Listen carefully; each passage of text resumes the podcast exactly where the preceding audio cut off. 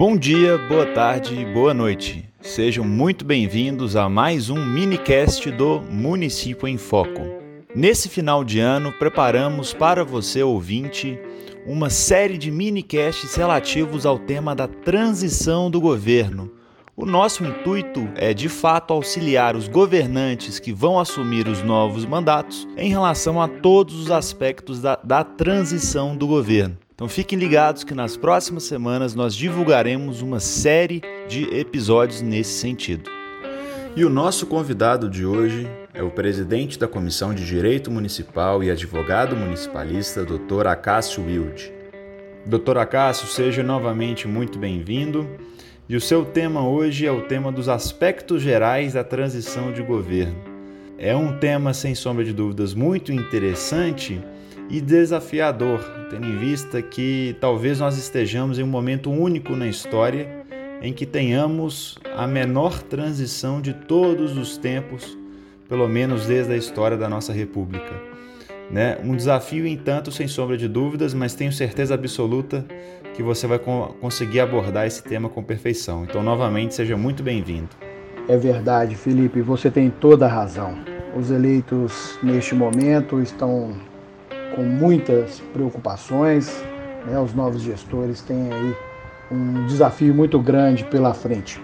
Mas antes de adentrar no meu tema propriamente dito, eu queria primeiramente é, parabenizar né, a Comissão de Direito Municipal da OAB de Minas Gerais.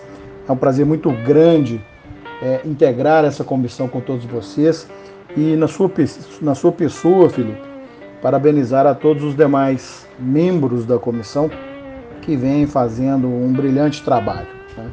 Agora, falando da transição, é, a transição de governo ela é extremamente importante para os gestores, né? tanto para aquele que vai deixar a prefeitura, quanto para os novos eleitos, os que vão assumir a partir do dia 1 de janeiro. Né?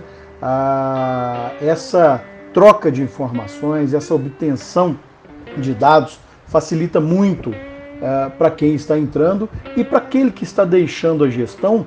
É, é, um, é um documento que se passa né, para os novos gestores, uma segurança daquilo que se está entre, entregando, né, de todo passivo, de todo o ativo, de todo o inventário, patrimônio.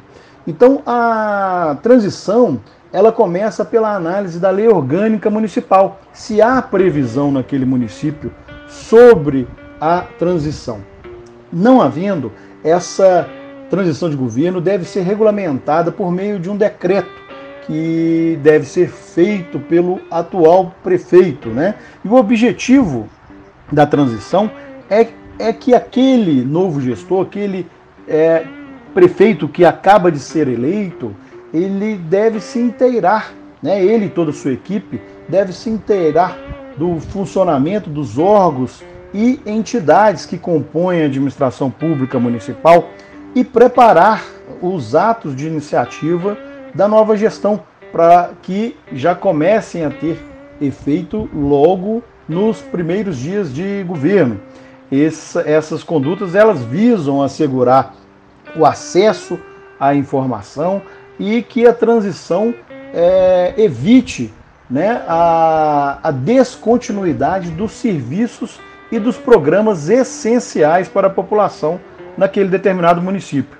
É, as informações que devem ser buscadas, é, as principais, né, elas devem é, se referir aos contratos administrativos, né, os convênios, as licitações, a relação dos processos administrativos existentes naquele, naquele município, os termos de ajustamento de conduta eventualmente firmados em andamento, né, os processos judiciais, se há alguns pagamentos para serem feitos, a relação, a ordem de preferência dos precatórios, né, dados bancários com o número de todas as contas correntes e de investimento existentes em nome da prefeitura.